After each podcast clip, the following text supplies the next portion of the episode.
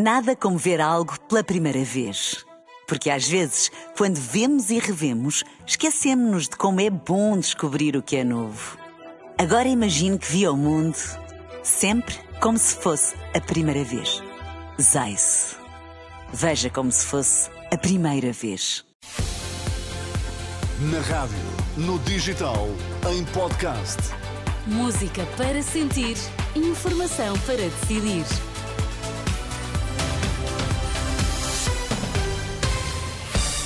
Conhecer os títulos em destaque na edição das 6. Bom dia. Olá, bom dia. O líder do PSD garante que não teve benefícios fiscais para a construção da casa em Espinho. O Hospital das Forças Armadas em Lisboa está a receber utentes do SNS.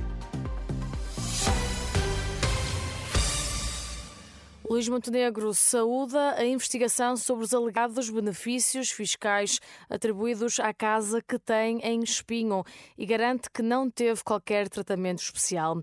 A Procuradoria-Geral da República está a investigar a alegada concessão indevida pela Câmara de Espinho à habitação do líder do PSD. O inquérito foi aberto na sequência de uma denúncia anónima. Não há para já arguídos. Numa nota enviada à Renascença, Luís Montenegro diz que é uma excelente oportunidade para encerrar de vez o assunto e para esclarecer, o líder do PSD vai falar hoje sobre o caso numa conferência de imprensa que está marcada para a uma da tarde na sede do partido no Porto. Portugal corre o risco de uma progressiva ingovernabilidade em 2024, é o que defende o padre Lino Maia. À Renascença, o presidente da CNIS mostra-se pouco otimista para o novo ano, para o qual antevê uma possível recessão. Uma progressiva ingovernabilidade deste país, eu penso que eh, corremos esse risco. Temo que haja uh, incumprimento do PRR e, e recessão, mas depois uh, um outro grupo de, de, receios é o reconhecimento da proteção social como direito universal. Este adiamento da revisão constitucional uh, pode levar à não inclusão da proteção social como um direito universal, o direito humano universal. Depois, um entristecimento de posições que inviabilizam consensos nacionais para um sério combate à pobreza, à inclusão social, nomeadamente os sem-abrigo, e à coesão territorial, as preocupações do padre Lino Maia para 2024 é o excerto de uma entrevista ao jornalista Henrique Cunha, que pode ler eh, com mais detalhe em rr.pt.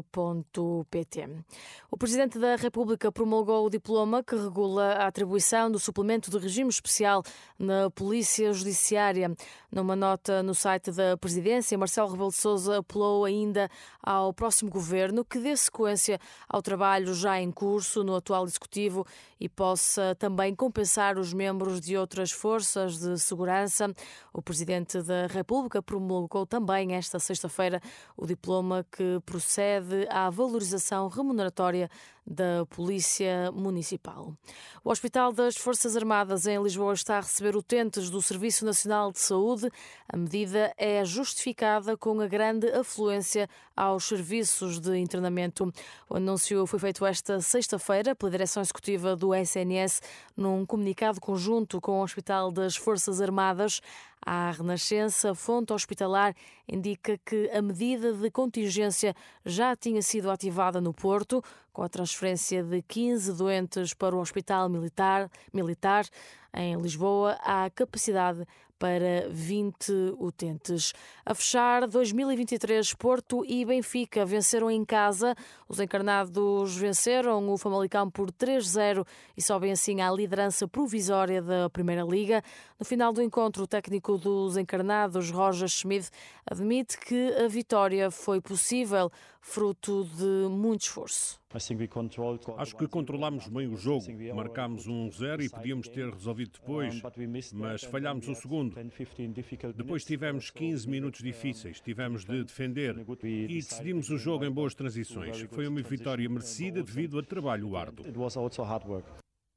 No outro encontro da 15ª jornada, o Porto venceu o último classificado, o Chaves, por uma bola a zero.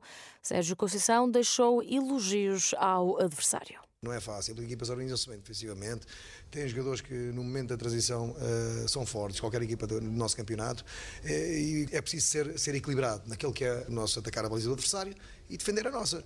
Depois, no fim, com um futebol espetáculo, com mais gols e sair daqui com empate, acho que ninguém gostaria porque nós estamos habituados a ganhar.